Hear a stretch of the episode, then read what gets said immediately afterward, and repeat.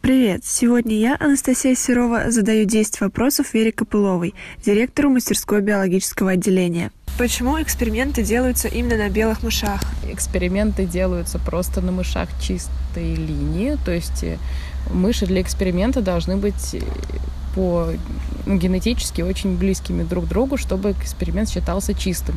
Ну, то есть, чтобы индивидуальные отличия организма друг от друга были как можно меньше просто так получилось. На самом деле, в прошлом году мы делали эксперименты, например, на серых мышах, а не на белых. Иногда в фильмах показывают именно белых, и вот, ну, не знаю, в моей голове такой стереотип, может быть, еще у кого-то тоже.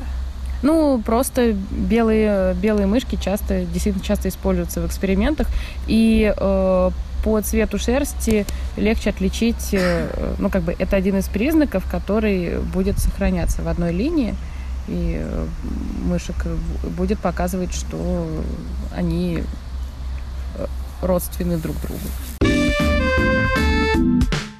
При работе с микробами не боитесь ли вы заразиться? Нет, не боимся. Мы не работаем с опасными микробами. В лабораториях есть, конечно, специальные условия для работы с э, микробами, ну, с микроорганизмами, которые являются возбудителями заболеваний и так далее. Но для этого есть определенные меры безопасности, которые соблюдают сотрудники.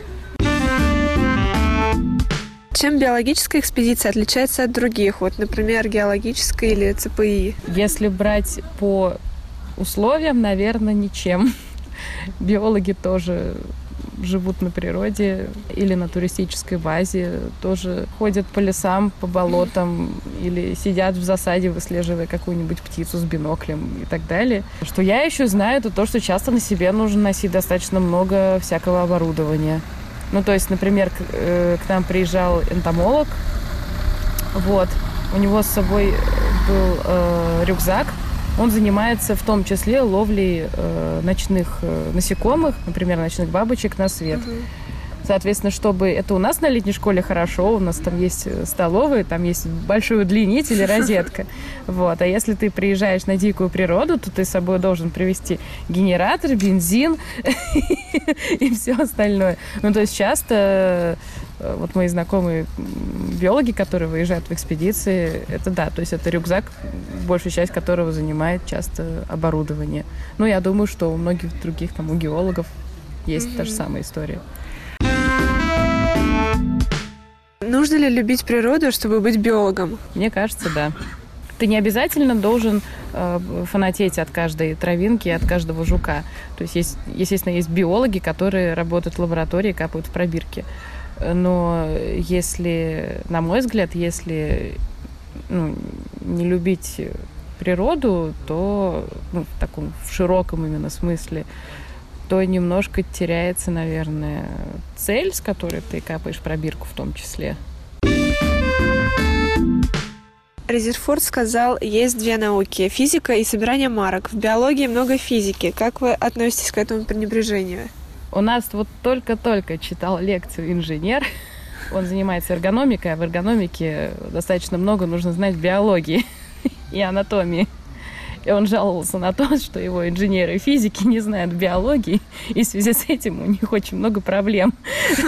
Так что я не считаю это пренебрежение каким-то значимым для биолога. Потому что ну, биологу действительно нужно знать физику и химию, кстати, например. А физик, если лезет в биологию, то будь добрый, я тоже выучу. Иначе все будет бесполезно. Работает ли правило 5 секунд? Это про бутерброд? А, про бутерброд и микробов, которые ждут 5 секунд. Смотря куда его уронить. Если вы помыли пол у себя дома, наверное, можно и 5 минут подождать и поднять. Если вы э, уронили свою еду где-нибудь в районе летнешкольного туалета, наверное, и правило 5 секунд его не спасет. Или шитаямы. Да. Есть ли разница между девичьей памятью и мужской? Ох. Мне кажется, что нет в целом.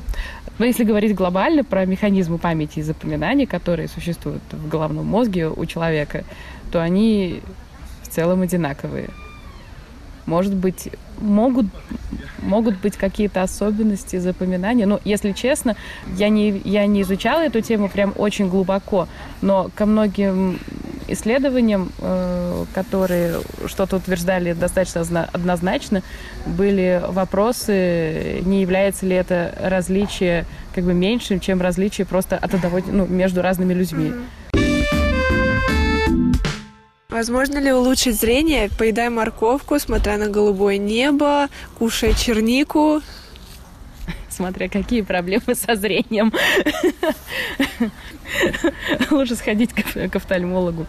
Если у вас хорошая такая врожденная близорукость, вряд ли вам поможет морковка и черника. Намного лучше поможет зрительная гимнастика. Как интеллектуальные способности передаются от родителей к ребенку? Сложный вопрос. Но, если честно, если мне не изменяет память, то исследования, которые проводили на, э, ну, на близнецах, показывали, что значительный вклад в интеллектуальные способности вносит все-таки среда как бы не совсем врожденность. Мы не говорим про случаи, когда у ребенка наследственные заболевания, которые приводят к задержке развития и так далее. Но, насколько я помню, более весомое значение играет именно среда, в которой ребенок воспитывается. Это его семья, его окружение, это могут быть друзья семьи, это могут быть какие-то родственники, это может быть школа, например. И вот э, какое из этих внешних условий будет э, более весом для ребенка в его развитии и воспитании, то и сыграет на то, насколько он будет интеллектуально развит. Если каждый день есть гречку, как это может повлиять на организм? А только гречку или гречку со всем остальным? Гречку с тушенкой, тушенку с гречкой. Если будут еще фрукты и овощи, то все будет нормально. И чай. Да, и компот с сухофруктами. Да, да. Но главное, чтобы были еще какие-то овощи. То есть главное, чтобы был еще источник витаминов всяких разных. А так все будет хорошо. Вау, гречка, скажем мы через неделю. С вами была Вера Копылова, директор мастерской БИО, и Анастасия Серова, корреспондент пресс-СБ. thank you